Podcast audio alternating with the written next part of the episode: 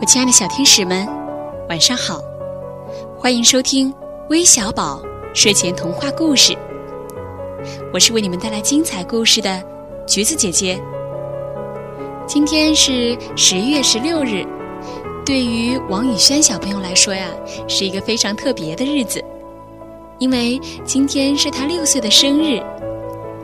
在这里呢，橘子姐姐首先祝王宇轩小朋友生日快乐。我们来一起听听他有什么样的生日愿望吧。珊珊姐姐、橘子姐姐，你们好，我叫王雨轩，今年五岁了，上大一班。我想点播一个乖孩子不说谎的故事，你可以满足我的愿望吗？好的，我们的小寿星。那么今天呢，橘子姐姐就把这个不会说谎的人送给王宇轩，我们的小寿星。再次祝你生日快乐！我们一起来听听这个特别的故事吧。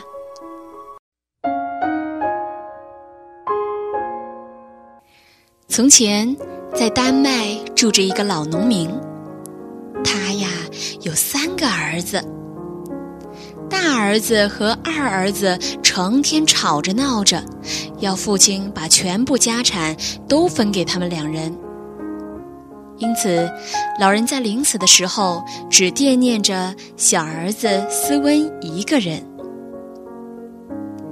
老人把斯温叫到床前，对他说：“我的好孩子，全部家产都被你的两个哥哥拿走了。”我这里只有祖传下来的一张弓、一把旧宝剑和我的一双旧手套了。唉，怎么办呢？只能给你这一点东西了。不要紧的，爸爸，我不会为这难过的。斯温回答说：“手套在冬天很有用处。至于祖传的弓箭，那真是比金子还贵呢。”多谢爸爸了。过了不久，老农民就去世了，于是斯温就背起了弓，挂了箭，拿了旧手套，还带了自己心爱的笛子，告别了哥哥，离家寻找自己的幸福去了。斯温刚刚走出村子，他的两个哥哥就为分家开始争吵了。这时候，斯温却口里唱着歌。越走越远了。春天来了，小河从山上汩汩地流了下来，天上地上到处都有飞鸟小虫在快乐地歌唱。我能用笛子吹出这样的歌声来，斯温自言自语地说。说着，就在小河旁的一块石头上坐了下来。他拿出笛子吹了起来。小河里的鱼听到了笛子的声音，都跳起舞来了。各种各样的小鸟也都从四面八方飞来，有的甚至停在他的帽子上。大家都入神地倾听着。当肚子饿了的时候，他就用弓箭射几只野兔，在火上烤熟了充饥。晚上，他就到农民的院子里去。为那些年轻的姑娘和小伙子们吹几支曲子，他们呀就会请他喝酒，留他过夜。他就这样高高兴兴地唱着，笑着，一直朝南方走着。每一个碰到他的人都非常羡慕地看着他的背影，说：“哦，多么愉快的小伙子呀！”一天，斯温来到了一个王国的都城里。在这里，他听到大家都在说：“听说了吗？国王的一个亲信总管死了，现在国王正在招募一个新总管呢。随便哪个人都可以到王宫里去应征。”斯温也决定去碰碰运气，于是他来到王宫的宝殿里。国王坐在宝座上，显得非常疲倦，因为已经有几百个各种各样应征的人到他这里来过了。在国王身旁，一个比较狭小的宝座上，坐着国王的女儿，公主的膝上放着一篮樱桃。斯温向国王问了好。你好，国王回答说：“你有什么事儿？”我是来应征总管的，斯温说。你适合担任这样一个重要的职务吗？国王摸着胡子问道。这要试试看再说，斯温回答说。国王朝公主看了一眼，公主也看了看国王，随着他就把一颗樱桃核吐到了地上。别这样随便吐，公主，斯温对他批评说：“你这样会把地板弄脏的。”哼，这用不着你来管。”公主生气地反驳说，同时把脸背着斯温，继续吃着樱桃。“我看你是个射手吧？”国王说。“嗯，箭射的怎么样？每次都能射中吗？”“嗯，很可能。世界上有许许多多射手，本领都比我强。”呃，不过我能站在那边那个角落里，射中放在公主手掌上的一颗樱桃核。